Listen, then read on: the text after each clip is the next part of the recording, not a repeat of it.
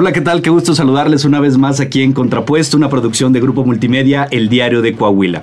Seguimos con esta serie de pláticas, entrevistas con candidatas y candidatos que buscan algún puesto de elección popular para estas próximas elecciones de Coahuila 2023. El día de hoy nos acompaña la candidata de Morena a diputada local por el Distrito 15 de Coahuila que pertenece al municipio de Saltillo, Alma Medina. Candidata, ¿cómo está? Bienvenida. ¿Qué tal? ¿Cómo está? Muchísimas gracias. Antes que todo, pues muchas gracias por la invitación. Nosotros encantados. La idea es que la gente que nos escucha, candidata, pueda conocer mejor a las personas que buscan representarles desde un curul, en este caso en el Congreso local. Entonces me gustaría iniciar preguntando... ¿Cómo se pudiera definir usted si llega a tocar una casa ahorita que está en campaña y le dice, hola, ¿qué tal? Yo soy Alma Medina, quiero trabajar por Coahuila y le preguntan, pero usted quién es? ¿Usted qué ha hecho? ¿Cómo se definiría? Yo me defino como una persona cuando llego a tocar una casa, me presento antes que nada, ¿verdad? Y soy la persona que es totalmente altruista. Desde hace muchísimos años soy altruista, no es de, de hoy. De hoy que estoy buscando una candidatura, no. Alma es totalmente altruista y ayuda siempre a la gente más vulnerable.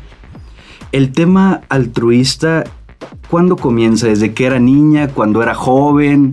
¿Ya más adulta? ¿Cómo se da este sentimiento? Cuando era, empecé cuando era entre niña y joven. Ok. ¿Por qué? Porque este, estuve en, en estos equipos de los Scouts. Ah, Entonces ahí, mm, o sea, una de las funciones es o uno de, las encomiendas es estar ayudando a la gente. Ok, y ahí fue donde... Zonas rurales, sí. Ok, ¿y qué actividades se hacían en ese entonces con los Scouts, que sabemos que es una organización impresionante? Impresionante, bueno, pues se lleva ayuda, se recolecta ayuda y se lleva, o sea, y se les va y convive con la, con la gente, va. De, en, esto, en mi caso, por ejemplo, era mucho lo rural. Ok. Entonces íbamos a zonas rurales este, cuando yo estaba en los Scouts. ¿Aquí en Saltillo? Sí, yo pertenecía aquí a Saltillo. Ok, y entonces está en los scouts, entra el tema altruista, de conectar con la gente. De conectar siempre con la gente, de estar ayudando siempre al, pues sí, al, más, al más vulnerable, ¿verdad? De hecho, al más vulnerable, porque pues yo estaba mucho en zona rural. ¿Y cómo fue esta transición después de que pasó de los scouts para usted querer seguir ayudando por medio de asociaciones? Porque sabemos que siempre ha pertenecido también a estos grupos. Sí. Luego paso ya más grande, eh, seguí, eh, salgo de los scouts y entonces yo ya empiezo, pues bueno, que lo sé, los niños, este, afortunadamente esto no mucha gente lo sabe, pero yo vengo de, de, una familia donde mi padre y mi madre hacían piñatas en las calles, o sea, cerraban la cuadra, vengo de una colonia vulnerable, entonces cerrábamos la, la cuadra, pero mi padre pues le iba bien, normal, ¿verdad? Era una persona trabajadora, y mi madre pues estaba en grupos de apoyo también. Entonces ahí se, se cerraban las calles y se hacían piñatas y fiestas para los niños de la cuadra. Entonces, yo creo que más que todo también nace de ahí de, de ellos el que yo tenga así este este corazón, ¿verdad? O sea, usted también, digo, aparte de los scouts, que fue una manera también de materializar este sentido altruista, es algo que usted estuvo viendo siempre desde casa. Sí, de en casa, o sea, mis padres pues eran así, mi, papá y mi mamá, o sea, era, no era eh, mucho, ¿verdad? Pero para los niños que, que reuníamos de, la, de ahí alrededor de la colonia, pues era bastante, porque pues eran, eran juguetes, este, bolos dulces, una piñata, o sea, el día de Navidad, el día del niño, y era lo que, lo que hacíamos nosotros. Y yo recuerdo que pues ya tenía pues, alrededor de 20 años, 19, 20 años. Ok. ¿Usted de niña cómo era? ¿Era inquieta? ¿Era extrovertida o era más introvertida? Era introvertida, más okay lo que fue toda la primaria y la secundaria, más o menos. ¿Y a partir de la prepa sí se volvió más extrovertida? Ya un poquito más extrovertida. Porque digo, a veces no es fácil tener también este contacto cercano con la gente. Hay personas a las que se les dificulta mucho el, el poder entablar una conversación. Usted ya lo trae, ¿verdad? Desde sí, siempre. sí, ya. O sea, se me da con convivir con la gente vulnerable y, Y pues bueno, o sea, yo me puedo sentar con ellos y estar platicando horas así tranquilamente. Ok, han sido muchos años de, de, esta labor con la gente, de tratar de ayudar desde diversas trincheras con lo que se pueda para atender a las, a las necesidades de las personas. ¿Qué es lo que ha detectado que son los mayores problemas aquí en Saltillo, en las zonas rurales, también pudiera ser en las zonas urbanas, en, en las colonias tal vez más desfavorecidas? ¿Cuál es la principal queja o necesidad de los saltillenses que usted ha percibido? Eh, una de las, de las quejas bien importantes pues es el agua, ¿verdad? Sí batallamos bastante con este líquido tan vital que se nos está escaseando y no le estamos tomando la mayor importancia. Este, yo creo que es este uno de los principales. El segundo es de que hay alcance de pavimentación en muchísimas colonias o repavimentación o bacheo y todo, pero hay colonias muy vulnerables que yo he visitado desde hace muchos años y, y ahí siguen. O sea, siguen olvidadas, siguen sin pavimento, no llega el transporte.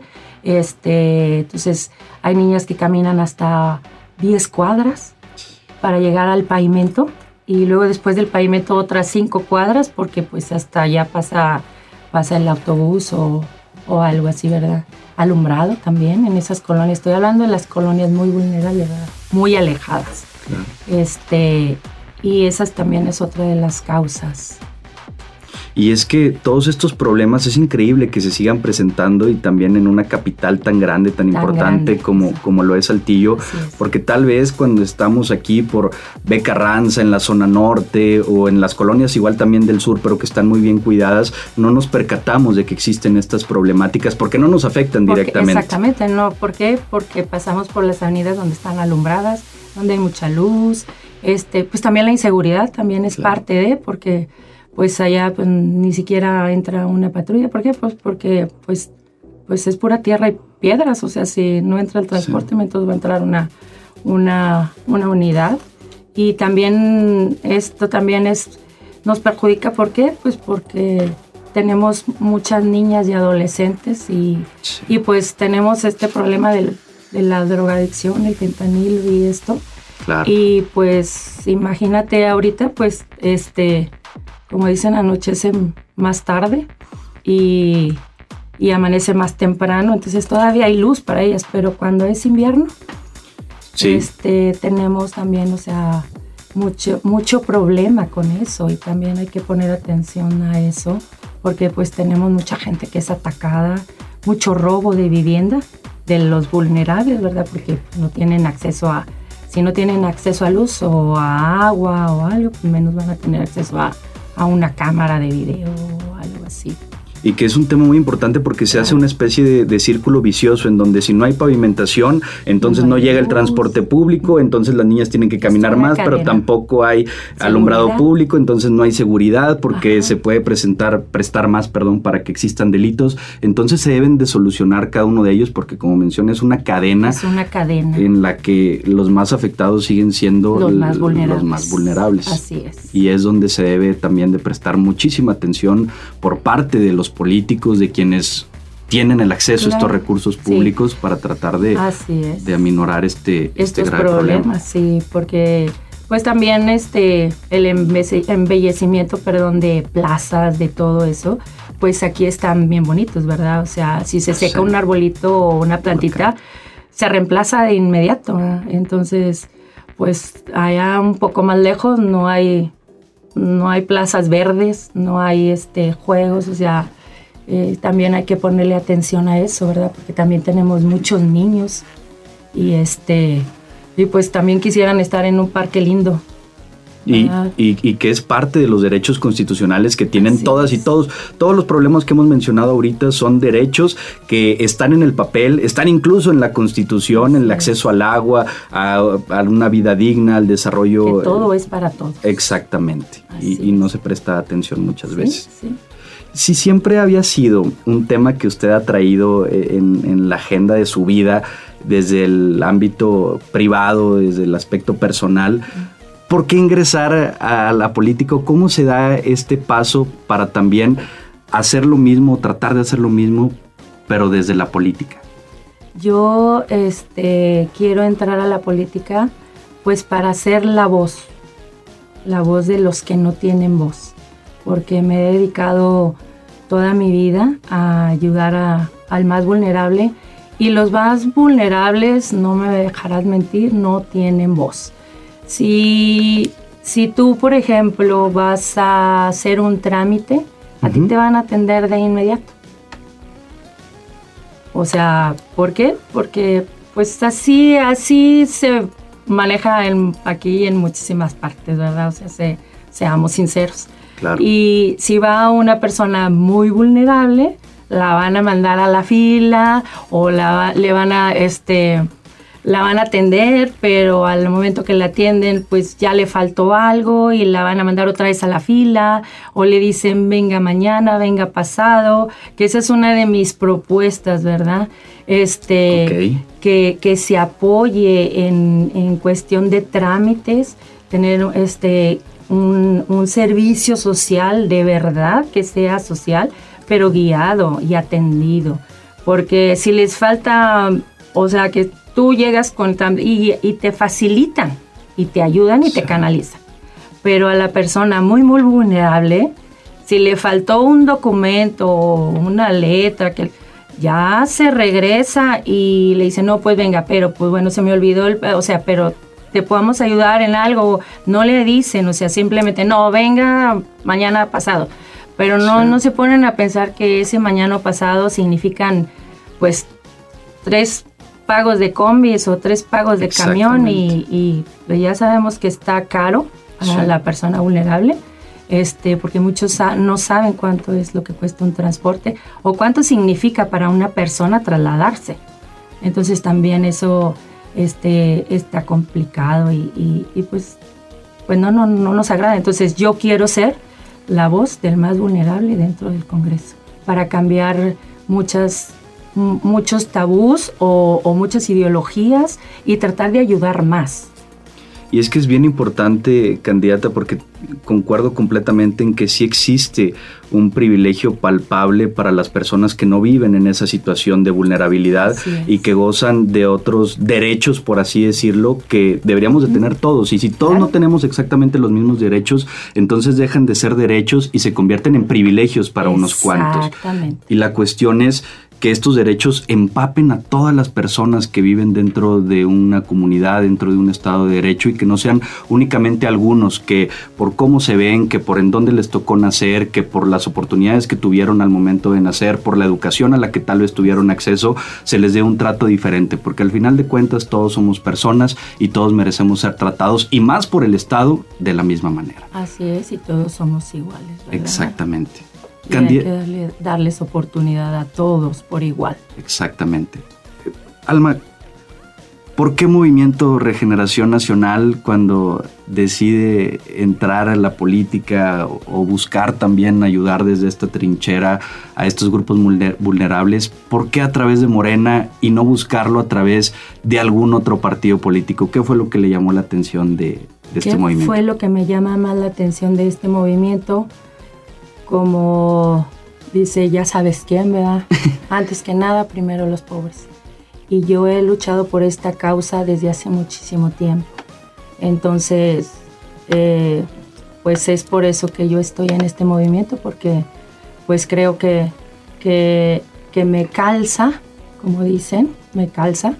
Y este, y pues para mí sí, sí me, me va, me va ese eslogan de que antes que nada primero los pobres.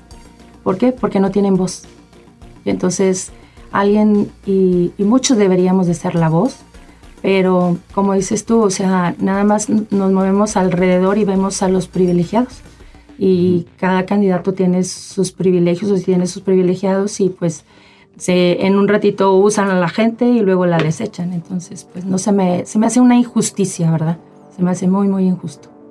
Usted está compitiendo por el distrito 15 del estado de Coahuila que abarca a Saltillo y en extensión territorial es el más grande, es, el, más, grande y este abarca muchísimos ejidos. Bastantes. ¿Cómo, ha sido el, el, tocar también todas estas puertas, el realizar estos recorridos? ¿Con qué se ha encontrado ahorita que está en campaña saludando a la gente y también tomando sus necesidades para agregarlas a sus propuestas? ¿Qué es lo que ha visto usted? Pues me he encontrado en, en el caminar, pues este, todavía las mismas necesidades de toda la vida, o sea que no cambian, o sea es este, pero bueno, si ganas, si vas, si vas a venir a visitarnos de nuevo, claro, o sea, yo este, vamos a ganar y vamos a regresar, porque si yo he estado estando ahí sin, sin siquiera buscar un cargo político, pues ya con el cargo político, pues vamos a seguir viendo las necesidades y, realizar lo que, lo que se promete, no que se quede en promesa, sino cumplir. Porque yo siempre lo que la gente lo sabe desde muchísimo tiempo, que yo siempre he dicho sobre los hechos las palabras, porque yo siempre cumplo. Y esa es Alma Medina. Entonces, como siempre he cumplido todo lo que prometo, entonces esta vez va a ser igual, o sea, porque no voy a prometer lo que no voy a cumplir. Entonces yo siempre les digo, pues yo lo que prometo se va a realizar estando yo en el cargo. ¿Cuáles son, eh, ahora que toca el tema, las principales propuestas o los ejes en los que usted le gustaría eh, ejercer el cargo como diputada en caso de que el voto de la ciudadanía le favorezca en la próxima elección? Mis propuestas son, eh, pues, hacer brigadas este, pero siempre, o sea, brigadas de salud eh, a los lugares pues vulnerables, ¿verdad? Porque los no vulnerables pues no las ocupan. Eh, ahí también quiero enfocarme también en la seguridad, enfocarme en las jóvenes y los jóvenes que estamos ahorita pasando por este momento tan tan drástico que se vino después de la pandemia, de, que caen mucho en depresión y, mucha gente no se ha dado cuenta. Y me he topado con, con muchísimas mamás y familia que sus hijos están con el fentanilo y ya están anexados. Tampoco no se no, nadie se ha dado cuenta que tenemos demasiados anexos y dentro de los anexos hay demasiados jóvenes este, que se drogan y jovencitas. Y lo digo porque he convivido, he, estado dentro de, los anexos para observar y ver qué, qué, tan, de qué edades a qué edades tenemos jóvenes ahí y por qué hay tantos. O sea, ¿por qué hay tantos anexos? O sea, tú te preguntas aquí en Saltillo hay infinidad y entonces necesitamos pues psicología. Queremos, o sea, dar este, espacios con, con, este, con médicos para que den terapias, para que vayan a los centros o, se hagan centros para, para dar este, terapias tanto este, para personas depresivas y, y, con ansiedad, porque estos dos problemas los tenemos, estas dos enfermedades, porque son enfermedades y no se le están tomando como tal.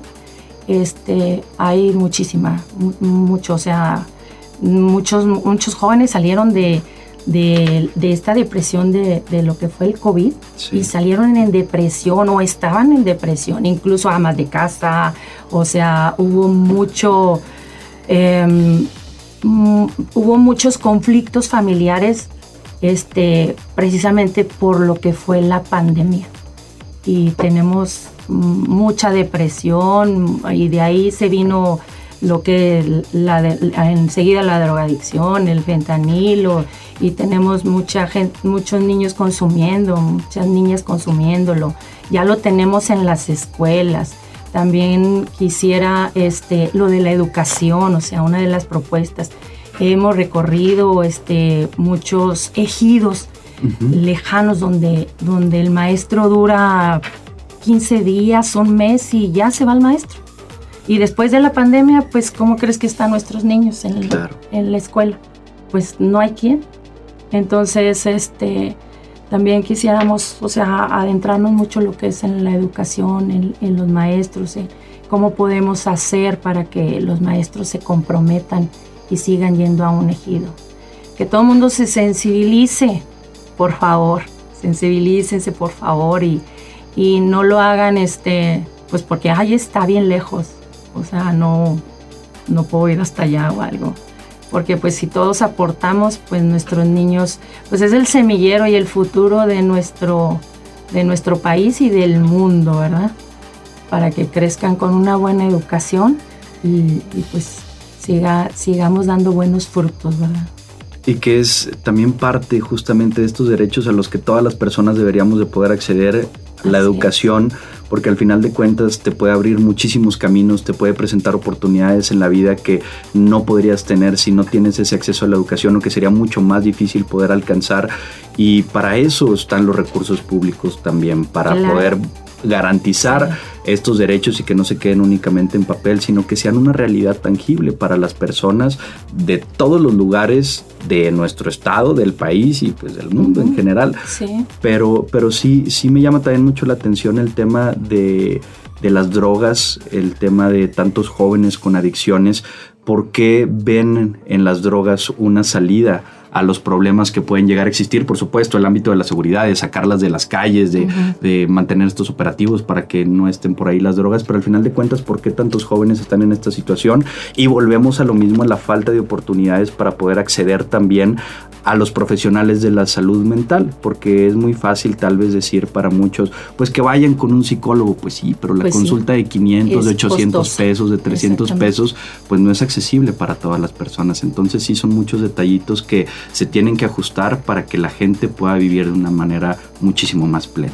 Más plena y digna, ¿verdad? Completamente. Sí. ¿Cuál ha sido el mayor o los mayores retos que se ha enfrentado tanto en el ámbito altruista, por afuera, en lo personal, pero también ahora que ha entrado en la política, porque sabemos que la política tampoco es un terreno eh, muy fácil y, no todo es color de rosa. Entonces, ¿a qué se ha enfrentado usted?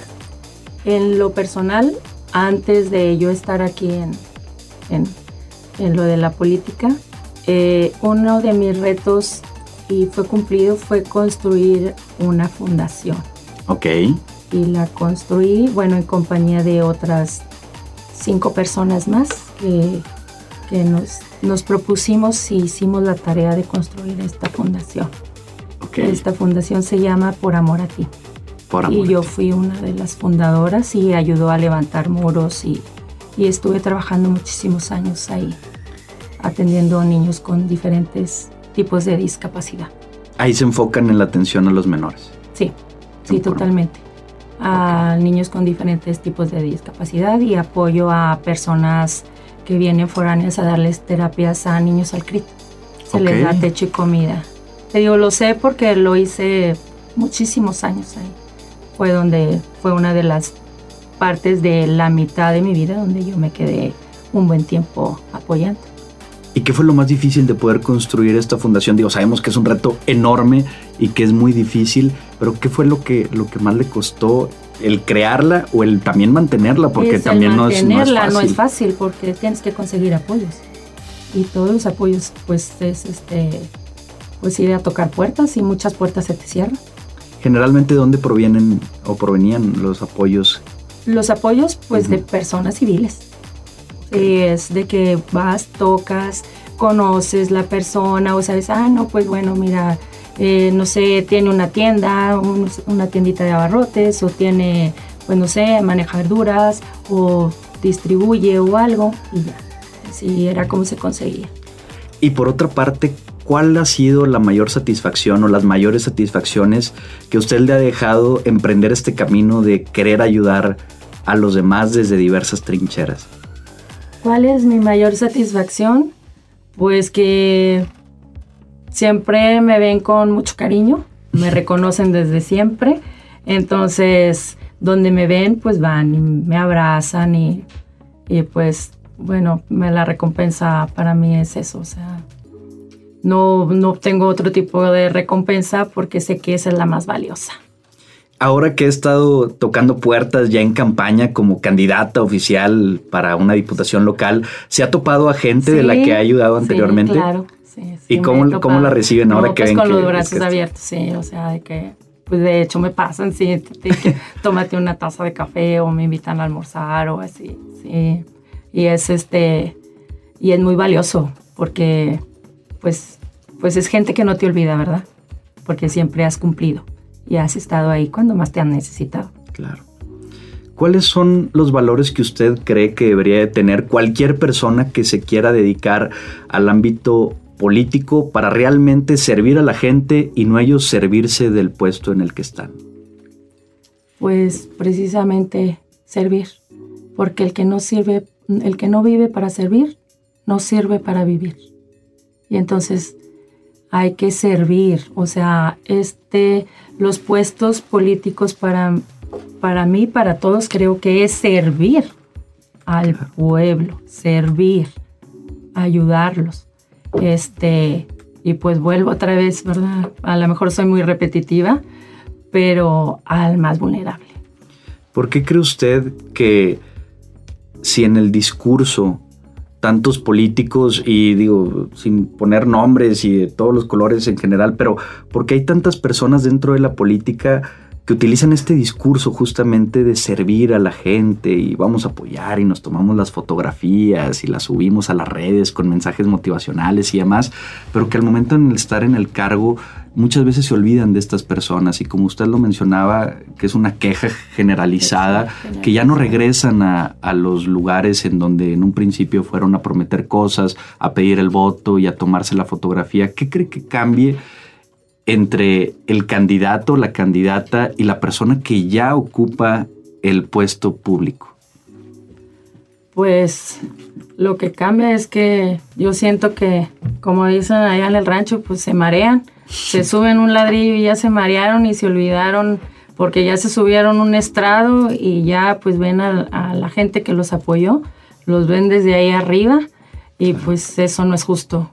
Entonces, yo creo que deberían de, seguir en el mismo nivel en el que fueron caminando y fueron y, se han estado apoyando de toda la gente para que pues sigan como empezaron, no que se suban ahí al, ladrillo y ya, y ya se olviden de todo el mundo y volteen para abajo en lugar de estar como cuando vamos caminando en estas en esta competencia de elecciones que vamos caminando y vamos caminando con la gente en el mismo nivel.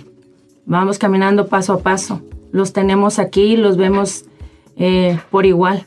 ¿Por qué tendría que cambiar el, el que ya estés en el, en el podio y luego ya no, los, no nos voltees a ver, ni mucho menos regreses a donde, donde fuiste y pediste el apoyo? Porque es una de las quejas que todas las personas dicen. Pero si vas a regresar, pero me prometes que vas a regresar. Y yo, claro que voy a regresar. Pero de verdad, porque todo el mundo dice que regresa y nadie regresa. Nada más vienen el día de que son elecciones, vienen la foto y, y pues todo se va para las redes sociales para que el like, que mucha gente vive de los likes, de que a ver cuántos likes vamos a tener ahí en, en las redes sociales. Entonces yo creo que las personas no son solo un like, las personas pues somos personas y son humanos y todos somos iguales, entonces esperemos tratar este, de que todos se sensibilicen y, este, y pues apoyen al que más lo necesita. Y antes que nada, primero los pobres. Perfecto. Candidata, hace, hace unos momentos hicimos un ejercicio en donde viajamos tantito al pasado, a su niñez, a su juventud. Ahora me gustaría irme unos añitos hacia adelante en donde, suponiendo que cuenta con el voto de la ciudadanía, usted gana la elección, es diputada por el Distrito 15, pasan los tres años de su cargo, ¿cómo le gustaría que la recordaran? Que dijeran, la diputada Alma fue así durante su cargo. Yo quiero que me recuerden como Alma Medina, la que cumple, la que lo que promete lo cumple, y la que hizo un cambio. Porque una frase que siempre he escuchado que me hace ruido es de que, pues es que, ay, no, pues vas, van para candidatos a la diputación, los diputados ni hacen nada. Y yo, pues, que ¿cómo? O sea, hay que ver por qué no hace nada, hay que ponerse a trabajar, o sea, ¿por qué dicen que no hace nada? Se tiene que poner uno a trabajar y, y pues creo que es un puesto para trabajar y para ayudar. Entonces, así quiero que me recuerden, como Alma Medina, la que hizo el cambio y va a transformar el Distrito 15. Perfecto. Pues es muy importante poder cambiar esa percepción ciudadana y que al contrario, que la gente llegue a decir que lamentablemente no es así todavía, pero que lleguen a decir, no, sí, mi diputada, mi diputado tal, aquí siempre estuvo presente y aquí nos atendió y en lo que podían ayudar, porque sabemos que tampoco eh, pues se, pueden, absolutamente todo, claro. pero que en la medida de lo posible siempre trató de ayudar a la gente que el día de la elección le dio su voto de confianza. Así es, pero yo, bueno, este, no hay muchas cosas que se pueden hacer de lo que puede hacer un diputado, pero pero creo que todos somos personas, todos somos humanos y todos este, podemos sensibilizarnos y podemos ayudar. Creo que ahí no creo que haya una falta, ¿verdad? Este, entonces, pues por ahí se pueden hacer muchas cosas. Candidata, le agradecemos mucho que nos haya acompañado, que nos haya platicado un poco más acerca de usted como persona, de sus propuestas, de qué es lo que quiere, de la visión que tiene también para el cargo al que usted está aspirando, para que de esta manera la ciudadanía pueda tener un mayor conocimiento de usted y puedan tomar la mejor decisión el día de la elección con conocimiento, con información y sabiendo quiénes son las personas que buscan representarnos. ¿Algo más que quisiera agregar para quienes nos están escuchando? Pues bueno, yo este, quiero agregar que, pues bueno, hay dos cosas que quiero decirles de Morena. Claro. Este, Morena apoya a quien trabaja, yo soy una de ellas, y Morena también va a apoyar a quien lo necesita. A todos, a todos los que me escuchen y a todos los que van a votar por mí, Alma va a estar ahí, Alma Medina va a estar ahí apoyándolos y este y pues que voten este 4 de junio, que no se les olvide salir a votar porque va, hay que hacer un voto masivo y que todos nos levantemos y salgamos a las casillas a votar. Muy importante la participación Muy importante ciudadana. La participación, así es. Porque si no es democracia medias, necesitamos que la gente participe. Digo, de todas las maneras en las que existen, pero el voto es una de las principales, entonces que no desaprovechen esta oportunidad de votar. Exactamente. Porque, pues bueno, este, todos son muy importantes y cada voto, cada uno de los votos es muy importante. Entonces, yo soy Alma Medina y voy por el Distrito 15. Muchísimas gracias. Sus redes sociales, por último, para quien quiera conocer más acerca de sus propuestas o de ver acerca de su trabajo. Alma Medina es Facebook y Alma Medina Saltillo eh, Instagram. Perfecto. Pues de nueva cuenta, muchísimas gracias por acompañarnos. Alma Medina, candidata para la Diputación número 15 del Estado de Coahuila. Gracias, gracias por acompañarnos. Muchísimas gracias por la invitación. Y gracias a toda la gente que nos estuvo escuchando aquí a través de Contrapuesto, una producción de Grupo Multimedia, el Diario de Coahuila. Les invitamos a ir a las redes sociales de la candidata Alma Medina para que puedan conocer más acerca de ella, de su trayectoria, de su trabajo y de qué es lo que quiere para el Estado. De igual forma, en las redes sociales del Diario de Coahuila estamos recibiendo todos sus comentarios. Cuídense mucho, nos vemos, nos escuchamos en la próxima.